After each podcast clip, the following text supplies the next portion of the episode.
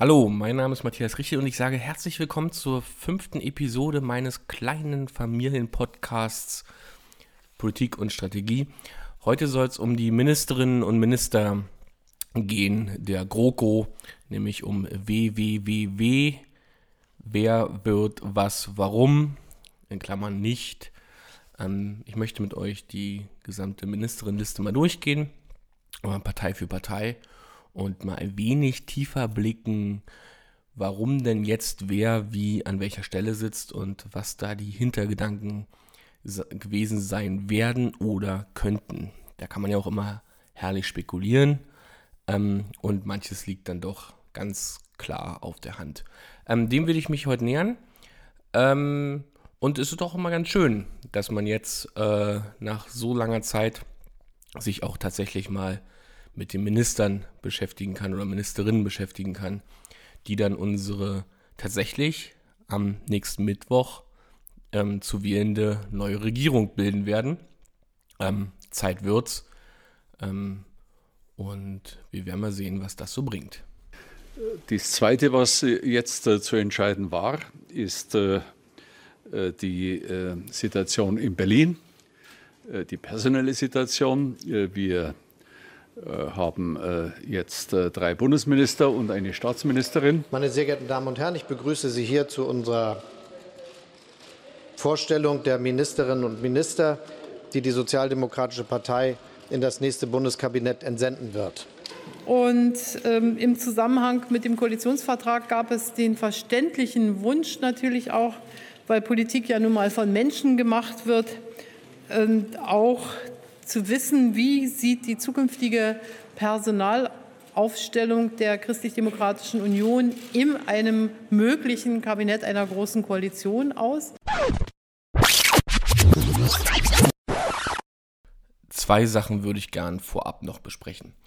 Erstens, ähm, man hört ja dann doch ganz oft, dass äh, Ministerinnen und Minister, wenn sie ins Amt kommen, dass ihnen die notwendige Erfahrung für das jeweilige Amt fehlt ähm, weil sie es nicht mitbringen oder weil ähm, man denkt, es wird alles nur nach Proports entschieden oder ähm, wer, wessen, wer wessen Nase gerade irgendwie sehen will oder eben nicht.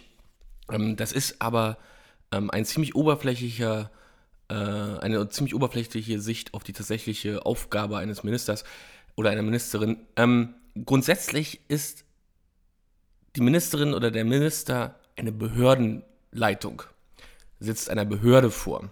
Ähm, das heißt also, die Hauptaufgabe ähm, ist erstmal das Haus zu organisieren. Die Menschen, die arbeiten in allen Ebenen und Hierarchien. Ähm, und so ein Haus ist dann tatsächlich doch relativ äh, pyramidenartig organisiert. Das heißt, man hat ähm, äh, oben die Spitze, dann hat man einzelne Abteilungen, dann Referate, dann Mitarbeiter und so weiter und so fort. Und je tiefer man geht, desto tiefer wird dann auch das Fachwissen und je spezieller wird man, ähm, da auch auf bestimmte Themen ähm, äh, treffen und Leute, die sich wirklich explizit mit bestimmten Themen beschäftigen, und zwar ursächlich und hauptsächlich. Ähm, und die Aufgabe der Behördenleitung oben ist es, all diese Experten und diese Expertise, die in diesem Haus ist, zu koordinieren, zu einem politischen Ergebnis zu führen. Das heißt also, was die Ministerinnen und Minister zuallererst können müssen, ist organisieren und führen. Die thematische Arbeit ähm, wird natürlich hauptsächlich im Haus gemacht. Das heißt nicht, dass ähm, Wissen um die Materie äh, total obsolet wäre und man sie nicht bräuchte. Ähm, das heißt nur, ähm, dass man zunächst mal völlig andere Qualitäten braucht, um Ministerin oder Minister zu sein. Ähm, und die thematischen Sachen man sich raufschafft. Ja? Man hat Briefings, man äh, kommt in die Themen rein, man arbeitet sich ein. Ähm, die sogenannten Aktenfresser ähm, die sich dann in Themen richtig hart einarbeiten. Solche Ministerinnen und Minister gab und gab es in der Vergangenheit und wird es in Zukunft geben. Aber eben diese mehr, dass nur Menschen mit super viel Expertise in diesem Fachbereich Minister und Minister sein können, ähm, das ist tatsächlich einfach eine Mehr. Ähm, Vorwissen ist nur absolut nicht schädlich. Es ist allerdings auch nicht die Grundbedingung. Ähm, das ist mal äh, kurz zur Einordnung. Ähm, das ist ziemlich banal.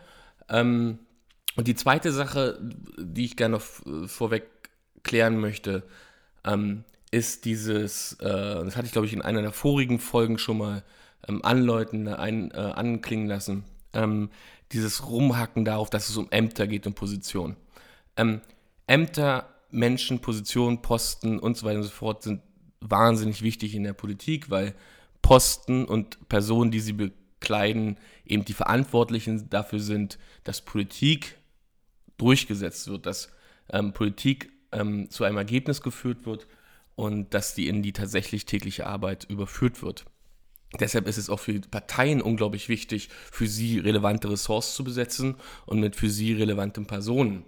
Ähm, dieses Raufhauen, auch wirklich medial, aber natürlich vor allen Dingen auch im Volksmund darum, dass es der Politik nur um Enter geht oder nur um Posten, ähm, das ist, das ist einseitig und falsch, zumindest ist es falsch konnotiert. Es ist nämlich an sich nichts Negatives.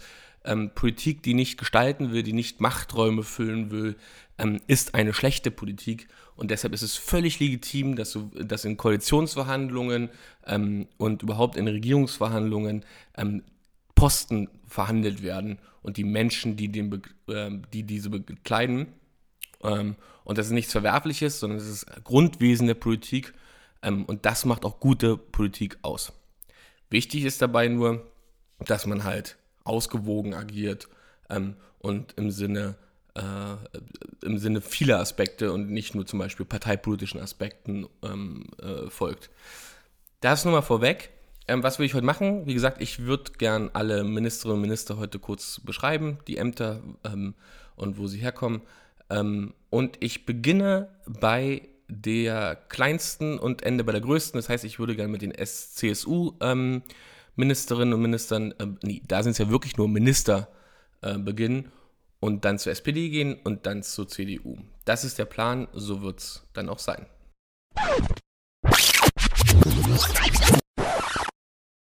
Ähm, das, also es gibt zwei spannende Aspekte bei den CSU-Ministern oder drei.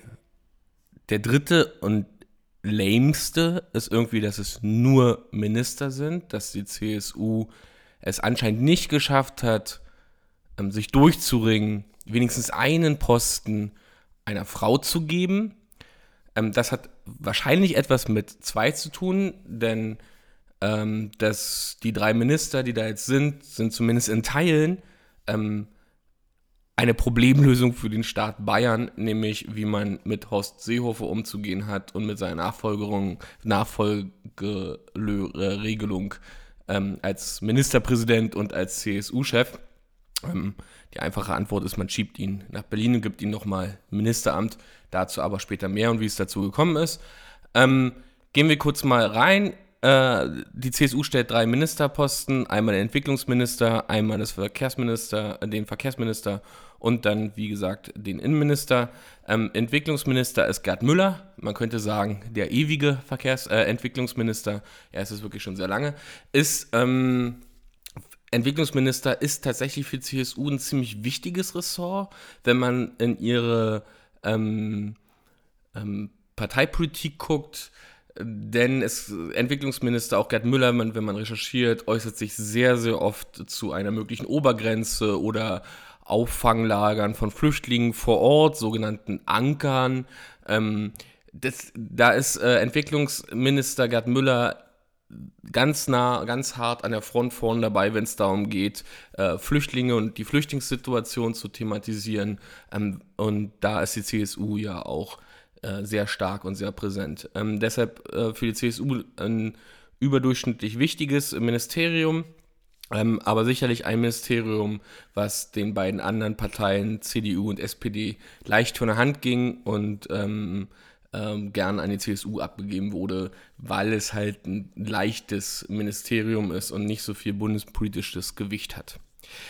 Andreas Scheuer, Verkehrsminister. Äh, Andi Scheuer, da kann man eine Menge recherchieren. Ähm, äh, gerade zu seinen akademischen Leistungen kann man sich da mal die ein oder andere ähm, Erfahrungsbericht mal aufladen. Aber unabhängig davon, Verkehrsministerium, äh, man denkt immer, was soll denn das? Aber wir haben in in der Bundesrepublik einen ganz schön ähm, Sanierungsstau, was Bundesstraßen angeht, Brücken und so weiter und so fort. Infrastruktur braucht Investitionen.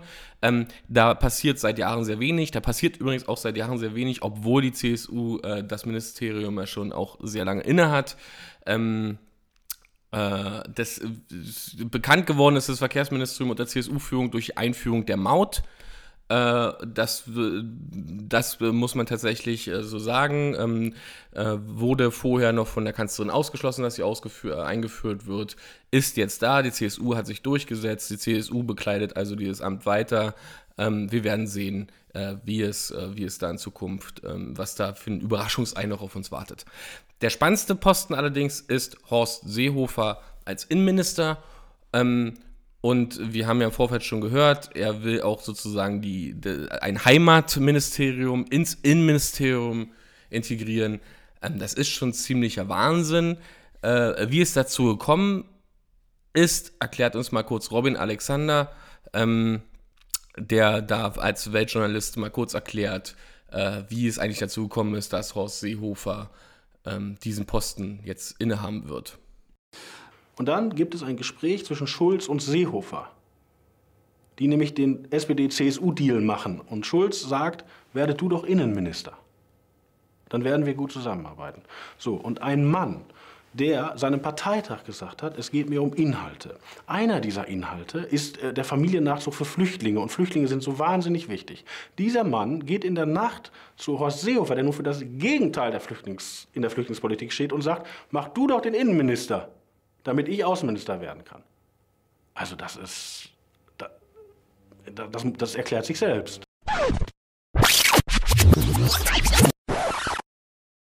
Ja, das ist eine äh, weitige, weitere Anekdote aus dem Wahnsinn der Koalitionsverhandlungen und den Wahnsinn, den ähm, der dort auch äh, mit der SPD in Person dann äh, von Martin Schulz dann tatsächlich vonstatten ging, als es darum ging, äh, Posten zu besetzen.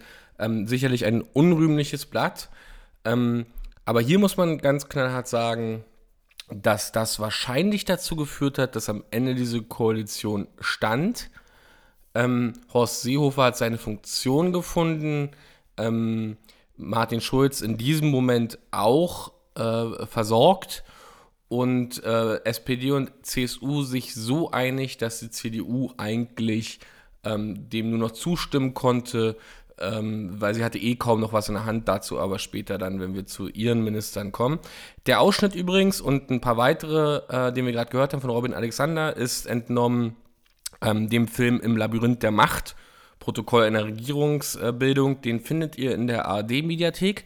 Ist ein äh, Film, äh, der wurde am 5.3.2018 ausgestrahlt und behandelt halt ähm, sozusagen das vom Wahlabend dann ein kurzes Stück über das Scheitern ähm, der Jamaika-Verhandlungen und dann eben die, ähm, den langen Weg äh, in der schwierigen Koalitionsbildung äh, der GroKo und das ist ein unglaublich spannender Film.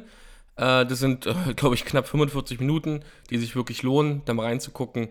Ähm, die Kamera kommt unglaublich dicht dran oder vermittelt zumindest einen Eindruck, sehr dicht dran gewesen zu sein. Ähm, und das macht schon Spaß zu gucken. Also wie gesagt, im Labyrinth der Machtprotokolle einer Regierungsbildung, nachher kommen noch insgesamt zwei Ausschnitte auch davon ähm, weiter. Ich sage dann nochmal, äh, wenn es dann soweit ist. Ähm, so viel dazu. Jetzt mal kurz zur SPD.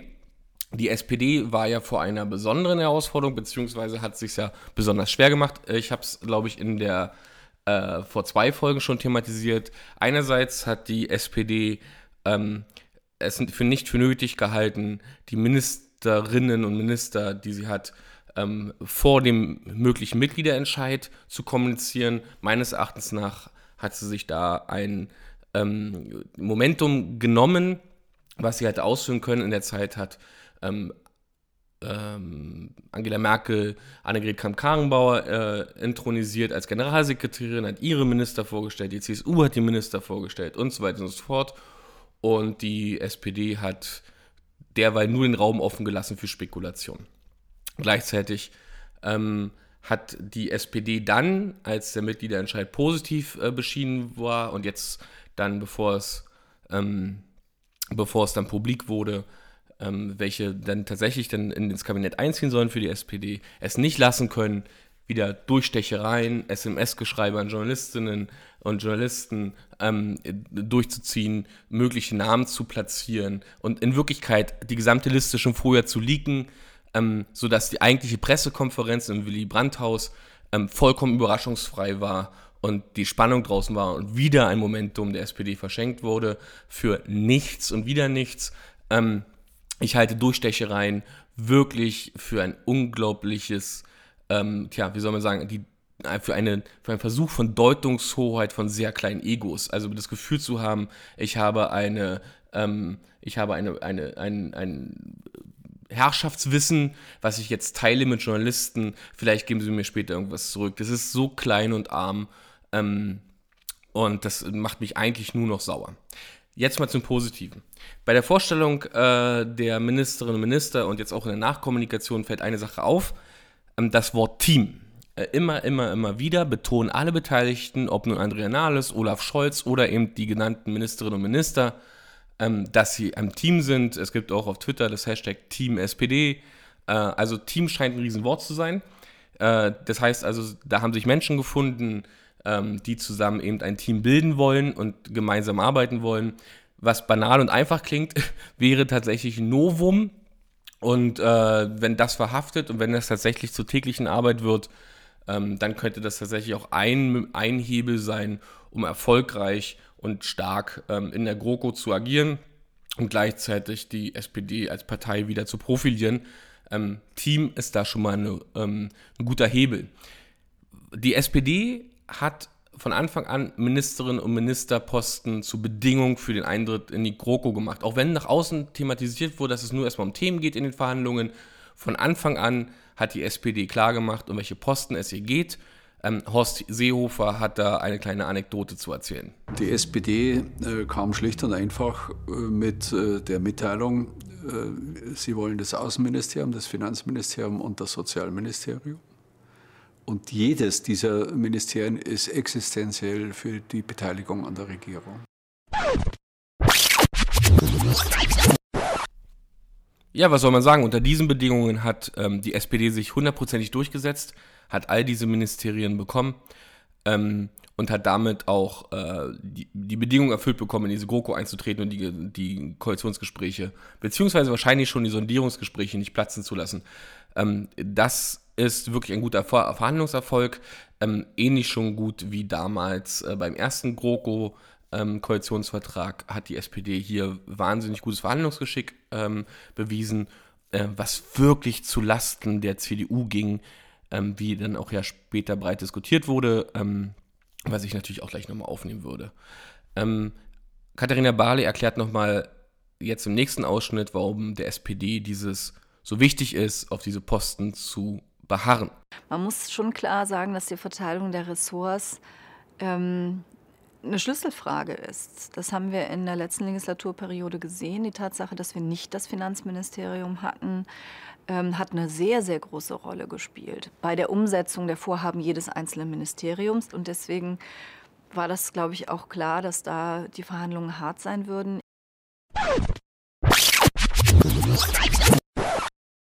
Ja, und mit Katharina Barley möchte ich auch gleich beginnen. Katharina Barley wird im GroKo-Kabinett Justizministerin. Ähm, das passt ganz gut. Sie hat ja als Richterin äh, in ihrer Vergangenheit gearbeitet, ist also Juristin, ähm, kennt sich also mit der Materie aus. Wie hart das äh, Justizministerium oder wie wichtig das Justizministerium gerade in den Debatten der Digitalisierung ist, hat ja zum Schluss das äh, NetzDG ähm, gezeigt, äh, wie wichtig und wie eingriffstief äh, Gesetze und Regularien sein können. Ähm, das bleibt ein spannendes Feld. Ähm, ob das der optimale Posten für Katharina Barley war oder der, den sie sich vorgestellt hat, das vermag ich nicht zu sagen. Es ist zumindest etwas, ähm, es ist zumindest ein Amt, äh, was sie äh, mit ihrer Expertise voll ausfüllen kann. Ähm, die größte Überraschung ist wahrscheinlich Franziska, äh, Franziska Giffey, ähm, ähm, Neuköllner Bürgermeisterin, bisher Bezirksbürgermeisterin gewesen, zieht jetzt ins Familienministerium ein. Ähm, ähm, sie ist Ostdeutsche, die einzige Ostdeutsche neben Angela Merkel im Kabinett. Nur die SPD hat es geschafft, ähm, auch eine ostdeutsche Repräsentanz ins äh, Kabinett zu entsenden. Äh, Franziska Giffey ist genau wie ich in Frankfurt-Oder geboren, aufgewachsen ist in Briesen. Briesen ist ein kleiner, ist ganz knapp bei Frankfurt-Oder. Ähm, ist dann nach äh, Berlin gezogen äh, und äh, ist dann Bezirksbürgermeisterin irgendwann geworden. Zieht jetzt ins Familienministerium ein.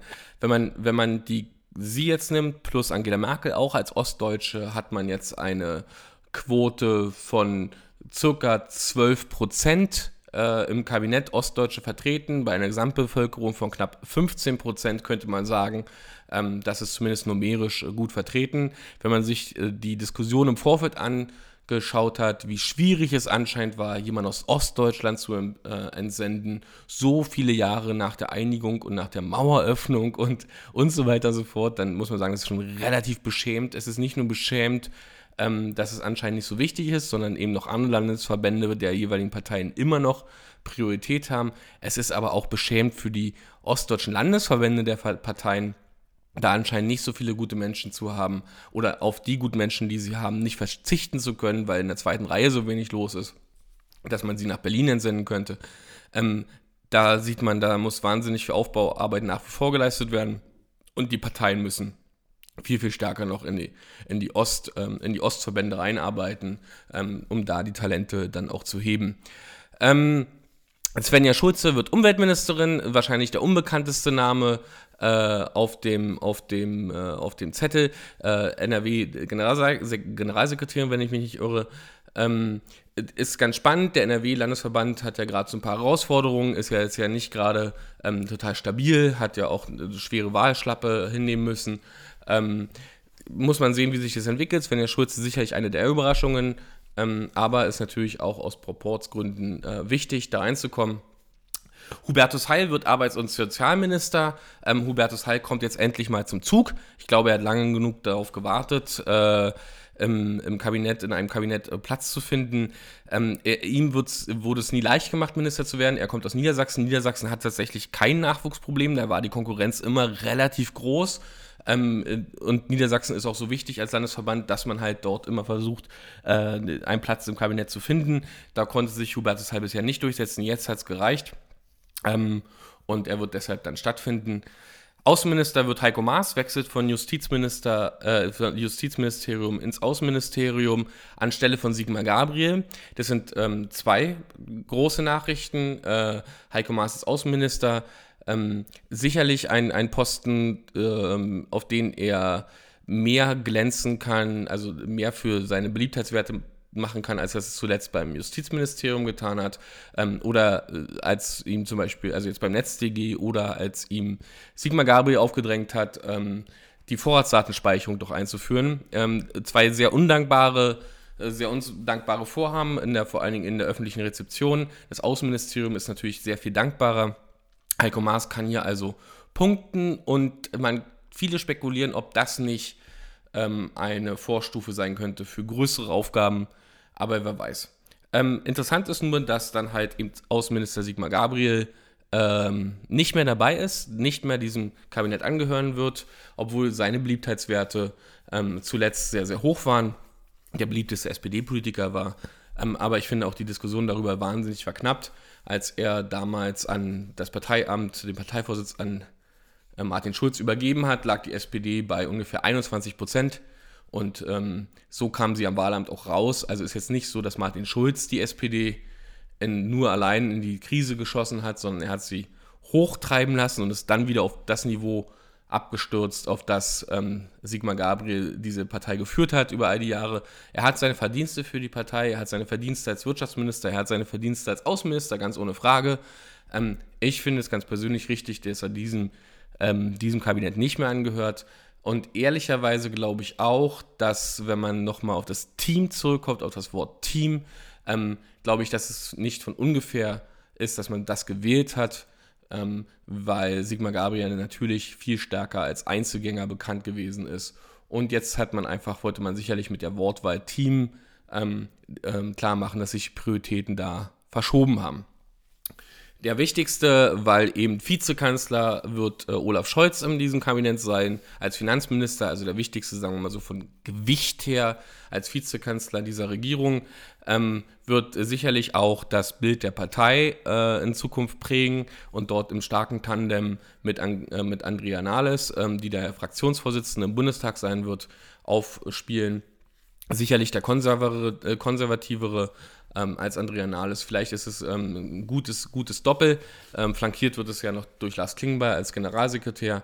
insgesamt, glaube ich, eine gute Ausstellung, ähm, die, die, äh, Spaß, die Spaß und Freude äh, verspricht und tatsächlich die Möglichkeit oder die Chance in sich hat, ähm, äh, da tatsächlich äh, ein neues Bild der SPD zu zeichnen, selbst wenn dort ähm, auch alte, bekannte Gesichter ähm, ähm, zu, äh, vorzufinden sind. Aber das ist ja immer nur ein Teil. Ähm, die Arbeit prägt das Bild und wir werden sehen, was daraus kommt. So viel zur SPD.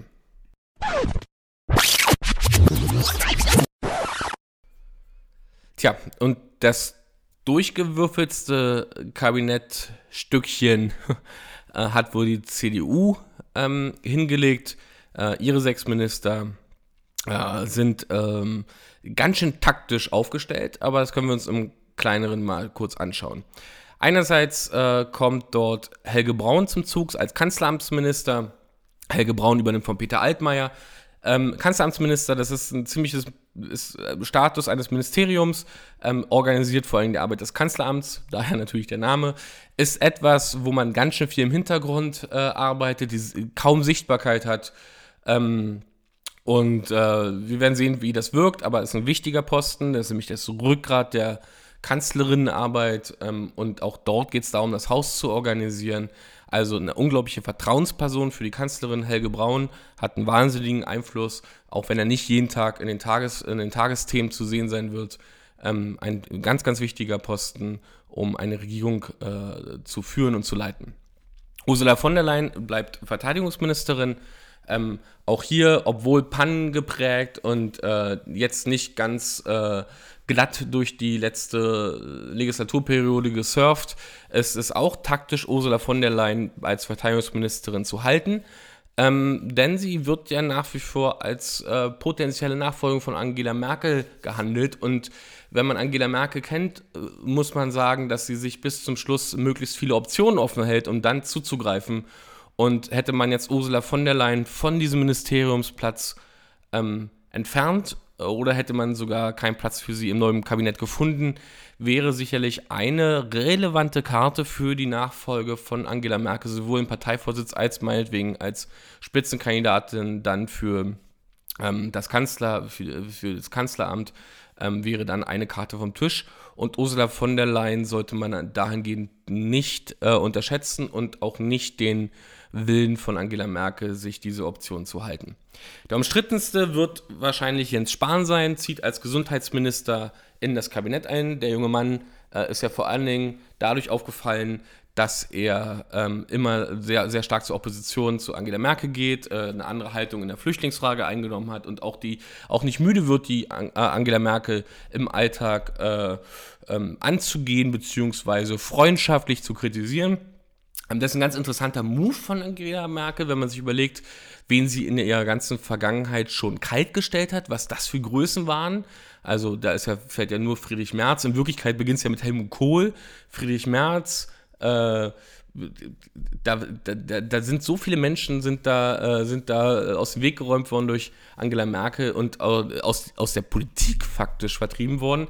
Das ist jetzt ein interessanter Move, dass sie sich jetzt jemanden, der ihr nichts äh, zu 100% wohlgesonnen ist, heranholt als Gesundheitsminister.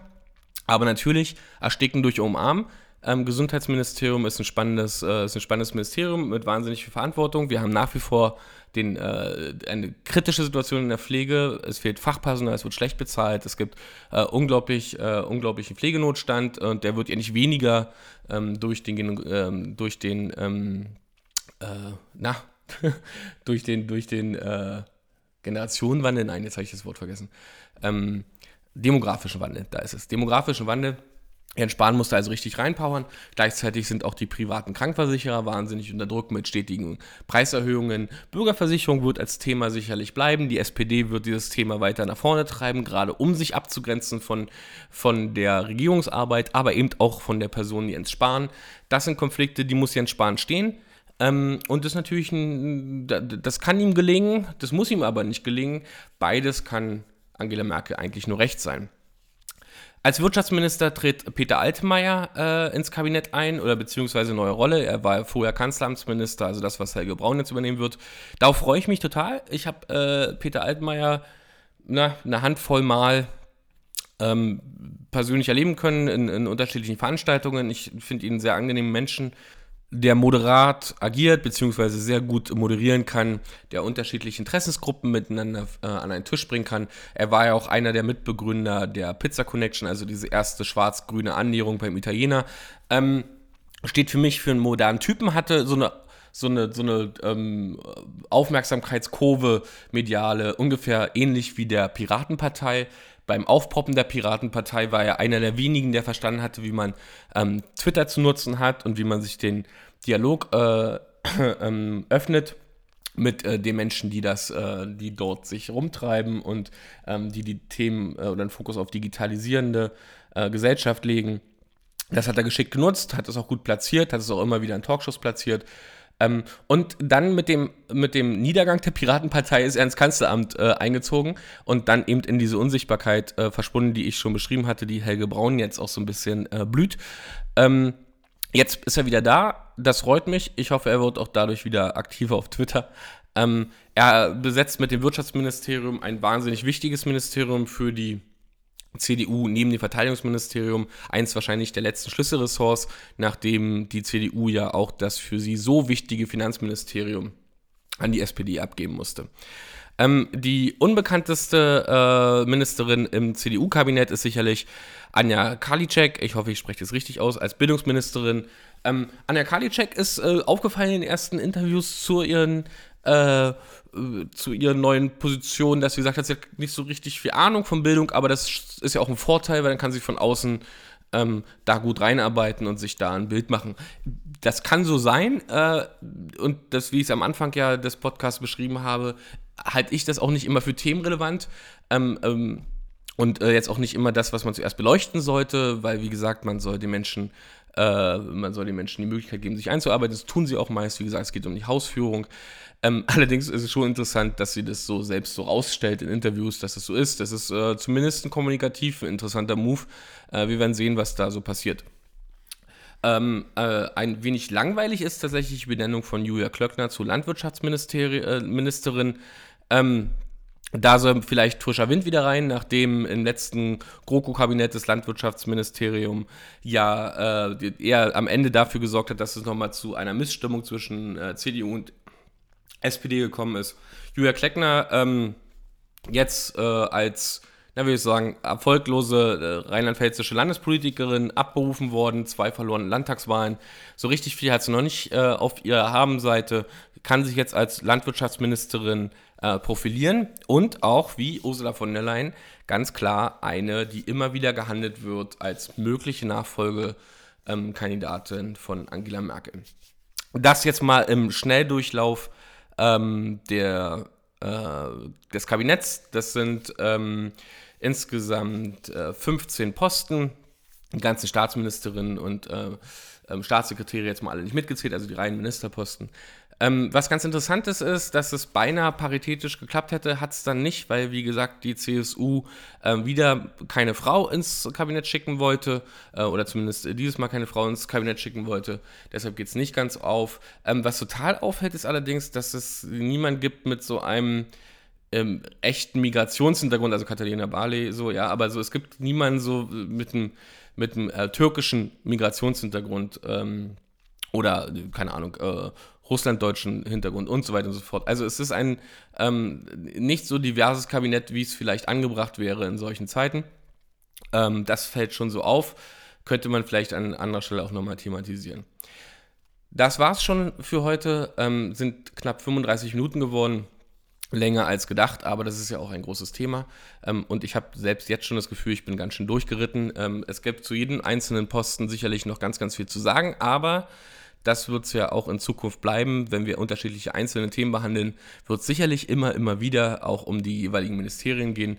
Ähm, das wäre zumindest mein Plan für die nächsten Folgen dieses kleinen Familienpodcasts. Ich bedanke mich ganz herzlich, äh, freue mich, wenn ihr wie immer bei iTunes diesen Podcast abonniert, wenn ihr kommentiert auf der Webseite podcast äh,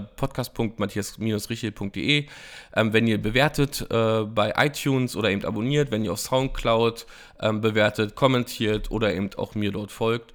Ähm, das wäre super. Ich bedanke mich für eure Aufmerksamkeit und äh, wir hören uns bei der Folge 6.